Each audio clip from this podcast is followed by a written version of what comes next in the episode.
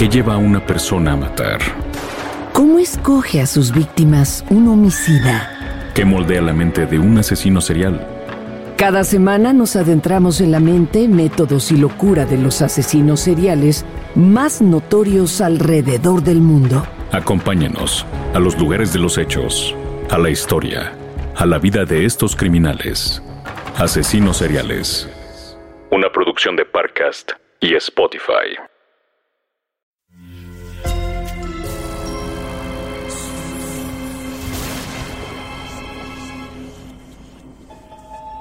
Portal Sonoro no se hace responsable de las visiones, pesadillas o encuentros cercanos del cuarto tipo que puedan suceder antes, durante o después de la experiencia. Para una experiencia sonora completa recomendamos audífonos para dejarte envolver por el mundo de experimentos retorcidos. Escucha bajo tu propio riesgo. La etología, es decir, la ciencia que estudia el comportamiento animal, ha creado, experimentado y estudiado modelos que, por su posible analogía con lo humano o por su crueldad, pueden resultarnos retorcidos. Uno de los más célebres fue el llamado Universo 25, cuyos escalofriantes resultados son interpretados por algunos como una forma en que la humanidad llegará a su fin. Puede ser que lo que les pase a los animales en un experimento aplique también a los humanos. Si respondiste que no, que el humano es mucho más complejo, puedes estar en lo cierto. Pero quizá estás obviando que el humano también es un animal. Por eso, abramos en tu mente la puerta de un paraíso creado artificialmente para saber qué tan retorcida puede resultar la vida ahí. Década de los 60, Maryland, Estados Unidos. El etólogo John B. Calhoun mira a una de las ratas correr dentro de los pasillos construidos para que viviera y se reprodujera libremente un grupo de roedores. La rata se detiene un momento. Se ve agitada. Presenta mordiscos en todo su pelaje. De pronto, otras dos ratas se acercan, provocando que la primera comience a correr nuevamente. Llega a un pasillo sin salida y las otras dos aprovechan para cerrarle el paso de regreso. Las dos ratas atacan sin piedad a la primera hasta dejarla muerta. Pocos minutos después, una de esas dos ratas recibe una mordida de la otra. Luego de un momento tenso, la rata mordida comienza a huir, la otra a correr detrás de ella. Llegan casi al mismo tiempo a otro pasillo sin salida. La rata perseguidora cierra el paso a la que huye. Lo demás vuelve a ser un sangriento ataque. La rata asesina sigue moviéndose por el laberinto, pero una herida en su abdomen va marcando su camino de rojo. Al poco tiempo, deja de moverse. Día 200. Fin de este experimento. La sobrepoblación y la competencia por recursos llevaron aparentemente a la disfunción social y al colapso de la población. Interesante. Aquello, para Calhoun, no era un fracaso era tan solo la base para crear el Universo 25. Ahora escucha. Solo escucha el sonido de las manecillas. Escucha cómo se desvanecen una a una. Es así porque ahora quizá hemos logrado que entres en un trance podcástico en el que dejarás de ser tú. Y hasta que escuches las manecillas nuevamente, mi voz te permitirá entrar por unos minutos en la cabeza de un ratón que sin saberlo está viviendo en el escalofriante Universo 25. Sonoro presenta Experimentos Retorcidos. Y esta voz es la de tu anfitrión, Alejandro Joseph.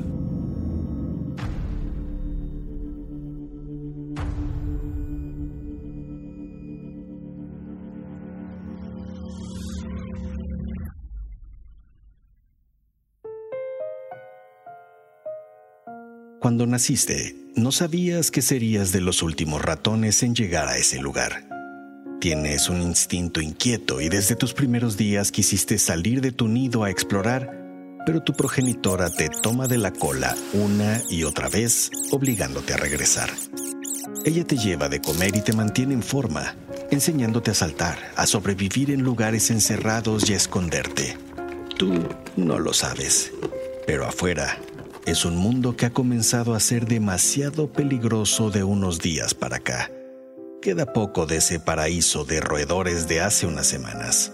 No es recomendable andar solo. Por eso, mientras tu progenitora cuida de ti en el nido, tu progenitor sale siempre acompañado de otros ratones, todos ellos más jóvenes. Parecen seguirlo a donde quiera que vaya. A tu memoria viene ese día en que, aprovechando que tu progenitora y progenitor estaban distraídos tratando de subir una de las paredes del universo 25, escapaste de su vista. Te dirigiste a ese lugar al que tu olfato te guiaba irremediablemente. Al llegar ahí, no dabas crédito a lo que veías y tu pequeña boca salivó. Había muchísimos granos y vegetales ahí regados Saltaste hacia ellos y te diste un festín. Todo te parecía delicioso y había agua, agua fresca que bebiste hasta saciarte para luego regresar a comer más. Sin embargo, tu felicidad se vio interrumpida al darte cuenta de que detrás de la montaña de alimentos había unos ratones. No sabes contar, pero muchos, parados ahí, como si estuvieran congelados solo mirando fijamente la comida, pero sin moverse hacia ella. Fue hasta cuando uno de ellos, enorme, se comenzó a mover discretamente hacia ti que saliste de tu estado de extrañeza y decidiste huir discretamente a casa. Había algo en la mirada de esos ratones que te desconcertaba. Era como si fueran ratones sin emociones, esperando la muerte en cualquier momento. Tenías curiosidad de saber algo más de lo que sucedía ahí.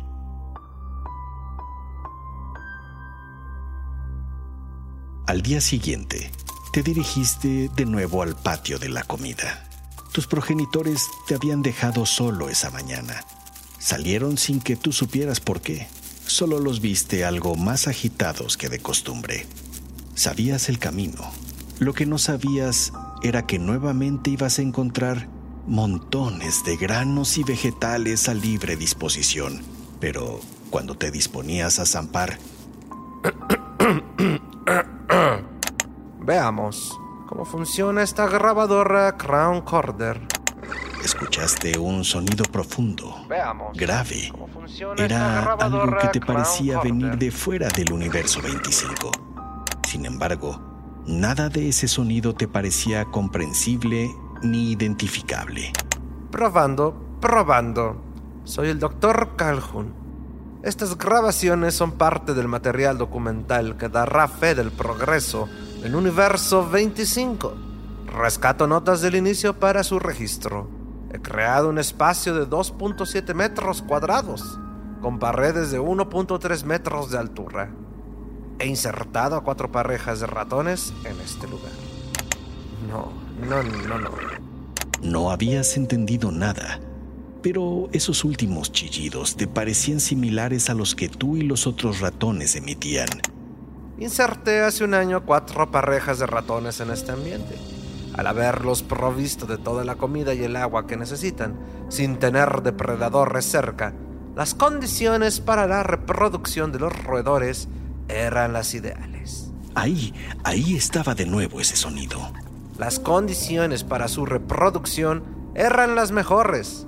Ello explica que esos ratones se hayan multiplicado exponencialmente y se han ahorrado un poco más de 600. Estoy tranquilo. Según mis cálculos, el universo 25 puede albergar hasta 3.500 ratones. Pero me temo que algo raro está comenzando a suceder en la comunidad. Los sujetos de experimentación no parecen ser los mismos.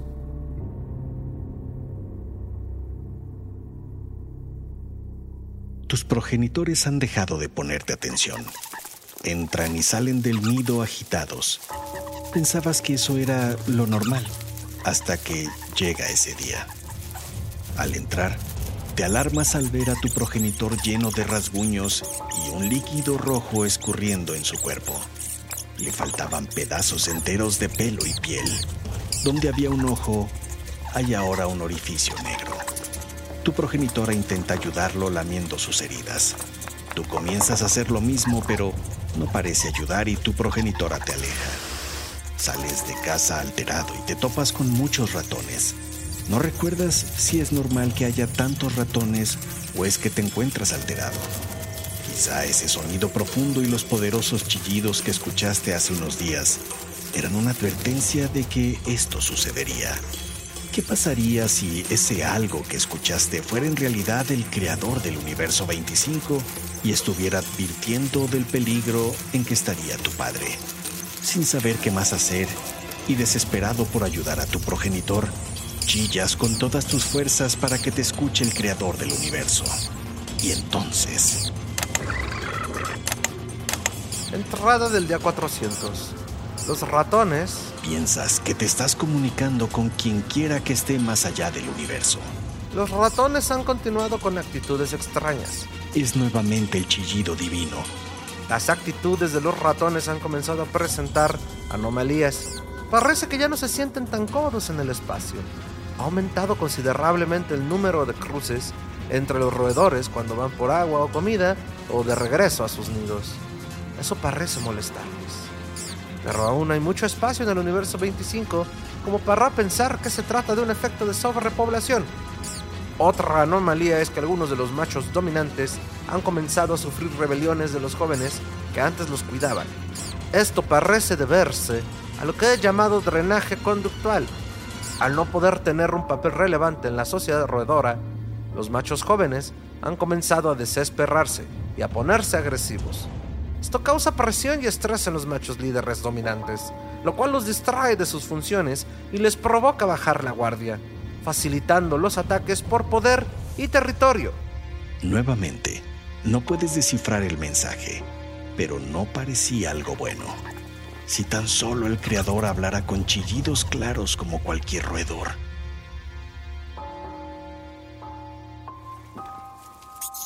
En la oscuridad de tu nido, varias apariciones de luz después, tu progenitor sigue debatiéndose entre seguir ahí y desaparecer, como ha comenzado a suceder con varios otros en este y otros nidos. Tú no tienes una explicación para eso. Solo aparecen los ratones rasguñados y tiesos fuera de sus nidos y poco después desaparecen sus cuerpos sin explicación aparente. Al ver a tu padre en ese estado, decides salir para ayudar a tu progenitor a traer comida. Ella se ve delgada por estar cuidando a tu padre en toda luz y oscuridad. Cuando sales del nido, te topas con un silencio absoluto. Puedes escuchar tu pequeña garra trasera chocando contra el piso. Sin embargo, lo que más te llama la atención es ver a varios ratones con rasguños, algunos desfigurados, cojeando, sin pelaje, decenas de roedores, aún sin desaparecer aunque aparentemente no muy distantes de hacerlo. Les deseas una pronta y buena desaparición. Por dejar a tu mente divagar en esos pensamientos, pierdes el rumbo y en lugar de llegar al patio de la comida, apareces en un lugar en el cual había agitación de varios ratones. Te acercas con cautela. Hay un chillido de varios ratones y en el centro de ese lugar hay dos roedores, uno más grande que el otro, peleando entre sí. Al más grande ya lo habías visto antes, el primer día que descubriste la comida. Llegas justo en el momento en el que el enorme ratón le arranca la oreja al otro de una mordida. La oreja vuela y cae a poca distancia de ti. El ratón sin oreja sale disparado de ahí al mismo tiempo que otro ratón se acerca a atacar al grande. La lucha comienza de nuevo al igual que los chillidos. Sin embargo, nuevamente, el ratón más pequeño sale huyendo con una mordida gigantesca en el abdomen. Entre empujones y sonidos, de pronto te das cuenta que has quedado en el centro del lugar y que el ratón enorme te voltea a ver. El ratón te ataca.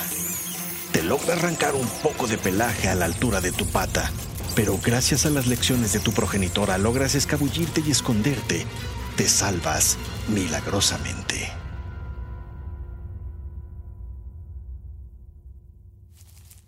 Antes de que desaparezca la oscuridad, llegas a tu casa con tu cuerpo temblando de miedo. Tu progenitora no te pregunta nada al verte entrar. Te acercas a ella primero y luego a tu progenitor. Te das cuenta de que no se mueve. Como esos ratones que has visto tiesos y luego desaparecen. Le deseas buena desaparición a tu progenitor y te acercas a tu progenitora para sentir su calor. Al aparecer la luz de nuevo en el universo 25, tu progenitora te guía por los canales del lugar hasta llegar a un patio que nunca antes habías visto. Está situado en una parte más alta que prácticamente cualquier otra cosa en el lugar. Al llegar ahí, te sorprendes de ver a otros cuantos ratones de tu tamaño y a muchas de sus progenitoras junto a ellos. Te emociona saber que hay un lugar en donde estar sin miedo. Pasan ahí varias oscuridades todos juntos. A poca distancia, hay un grupo de ratones macho que has observado que no hacen otra cosa que no sea lamerse ellos mismos, comer y dormir. Incluso algunas de las hembras de la parte alta se han acercado a ellos para intentar hacerse pareja, pero ninguno responde. Es como si no tuvieran interés alguno en hacer algo que no fuera dormir, comer y lamerse ellos mismos. Y un día de luz, vuelves a escuchar el sonido profundo de quien te imaginas que es el creador del universo 25. Siempre se comunica con luz, nunca en oscuridad. Día 427. Los habitantes del universo 25 continúan presentando actitudes erráticas. Los machos parecen reunirse seguido a pelear entre ellos. Los roedores perdedores en los enfrentamientos quedan tan maltrechos que hemos tenido que retirar varios de sus cuerpos sin vida sin que se dé cuenta el resto para no añadir tensión y estrés en los nidos. En contraparte, las hembras han comenzado a refugiarse en las partes altas del universo 25 con sus crías para protegerlas de las agresiones. Ambas circunstancias han provocado una disminución en el crecimiento poblacional. Existe un grupo de ratones macho que se han refugiado cerca del campamento de las mujeres. Les llamamos los guapos, porque solo parecen así calarse, dormir y comer. No demuestran apetito sexual alguno. Es como si hubieran perdido todo interés en ello. Nota adicional. Ayer descubrimos que una de las ratonas madre mató a su cría a mordiscos. Eso nunca lo habíamos observado. Te quedas esperando un chillido o una señal más del creador por un buen rato. No hay nada. No hay chillido esta vez. ¿Sería que el creador había dejado de creer en la comunidad? ¿Sería que había renunciado a intentar ayudar? Coincidentemente, al aparecer la luz, un grupo de ratones macho comienza a dejarse ver en la falda del pequeño montículo de refugio. Sabes que algo saldrá mal cuando ves de nuevo al enorme ratón, ese del cual te habías escapado hace días. Sube la colina y se dirige a la primera ratona solo para romperle el cuello de una mordida. Se desata un caos. Las hembras intentan huir, pero están rodeadas y no muchas pueden escapar a tiempo con sus crías. A unas las forzan asuntos atroces, mientras que a otras las abren con las garras por la mitad entre ellas a tu progenitora, a la que miras por última vez antes de nuevamente escabullirte de una muerte segura. Te pierdes en tu camino de regreso al nido. Tienes esa sensación de que alguien te sigue. Volteas constantemente hacia atrás para asegurarte de que el enorme ratón no te está siguiendo. Pasado un rato, piensas que estás a salvo y te relajas. Te relajas un instante más breve que un respiro cuando ves a la distancia al ratón gigante. Él no te ve, pero aprovechas la entrada unido para asegurarte de que siga sin verte.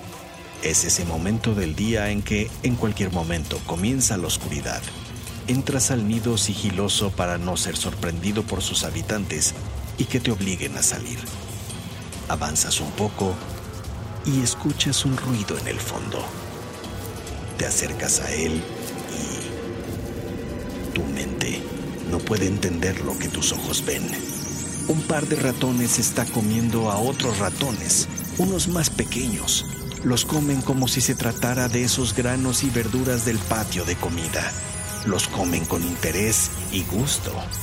Te quedas a poca distancia de ellos y cuando das un paso para atrás, tu uña tu molesta uña de la pata trasera se arrastra contra el suelo. Los ojos de los ratones que comían a los otros ratones se clavan en ti. Y justo en ese momento llega la oscuridad. Aprovechas la confusión y el poco tiempo en que los ojos se acostumbran a la negritud para salir disparado del lugar. Sin importar si te topas con el ratón gigante, comprendes que de lo que se trata ahora es de correr o ser comido, esconderse o ser desaparecido, de sobrevivir de modo alguno.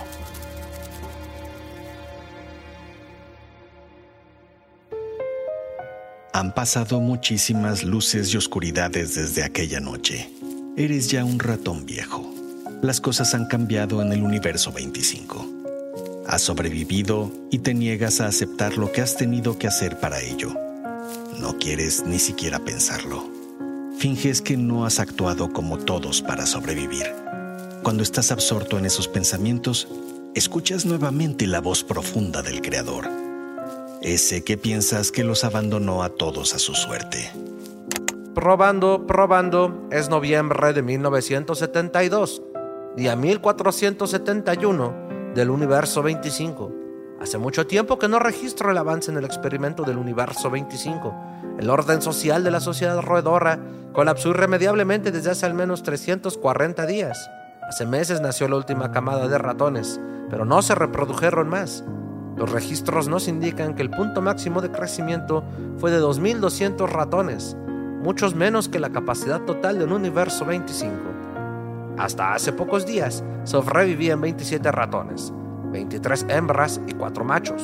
Hoy solo existe un ejemplar macho que pienso poner en observación y cuidado para analizar las razones de su longevidad, rastrear sus decisiones y mejorar el experimento en un futuro. Eso es todo. Cinta rebobinada y lista. De pronto, sientes como una fuerza descomunal te toma de la cola y aunque tratas de impedirlo con espasmos y movimientos para todos lados, irremediablemente te eleva. Desde el aire, ves ese mundo que fue el tuyo durante casi toda tu vida, el universo 25, esa fortaleza infernal. Y comienzas a comprender que más allá de sus fronteras existen otros universos, uno cuadrado, uno dentro de otro, otros similares al tuyo. Hay espacio infinito. Sientes que flotas. Hasta que, súbitamente, esa fuerza que te puso a volar te mete a una caja transparente en la que hay una rejilla en la parte inferior y algo de comida. Frente a ti, ves a un ser enorme que golpea la caja transparente. Tú tratas de derribar uno de sus lados sin éxito, de subir paredes sin lograrlo, de pedir ayuda sin que nadie escuche.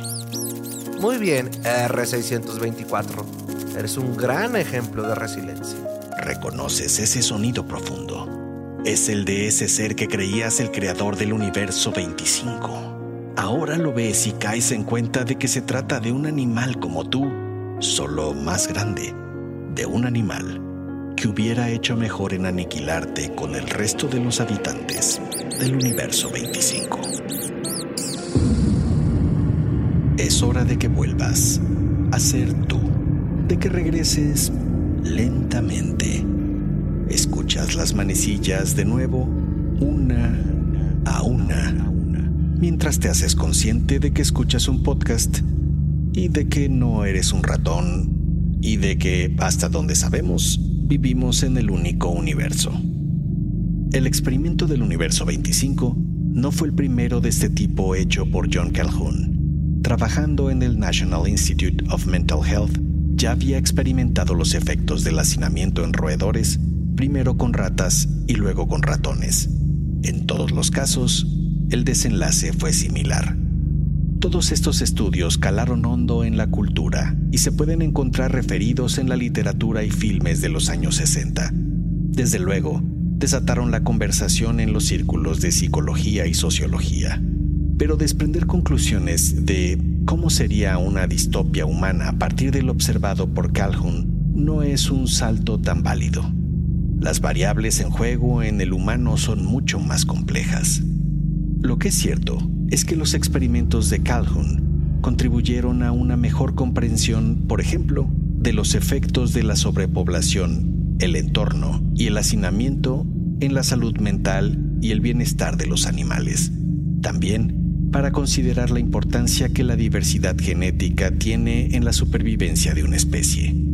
Tiempo después de Calhoun, Jonathan Friedman realizó experimentos de condiciones de sobrepoblación, pero esta vez utilizando personas. Del observado por Friedman, las conductas agresivas y el malestar se elevaban si más personas vivían en el mismo espacio, algo muy similar al caso del universo 25 sin tener que llegar a sus últimas consecuencias.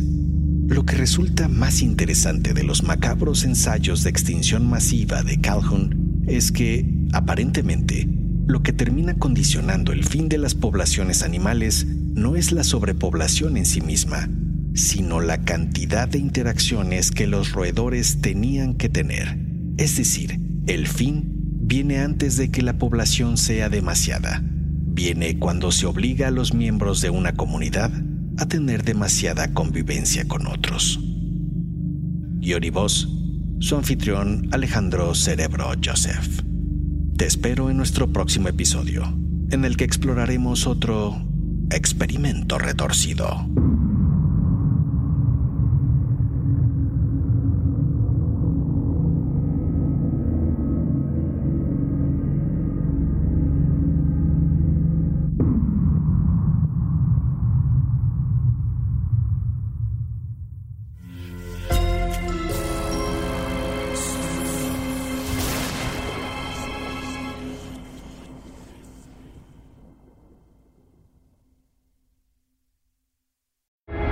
¿Qué lleva a una persona a matar?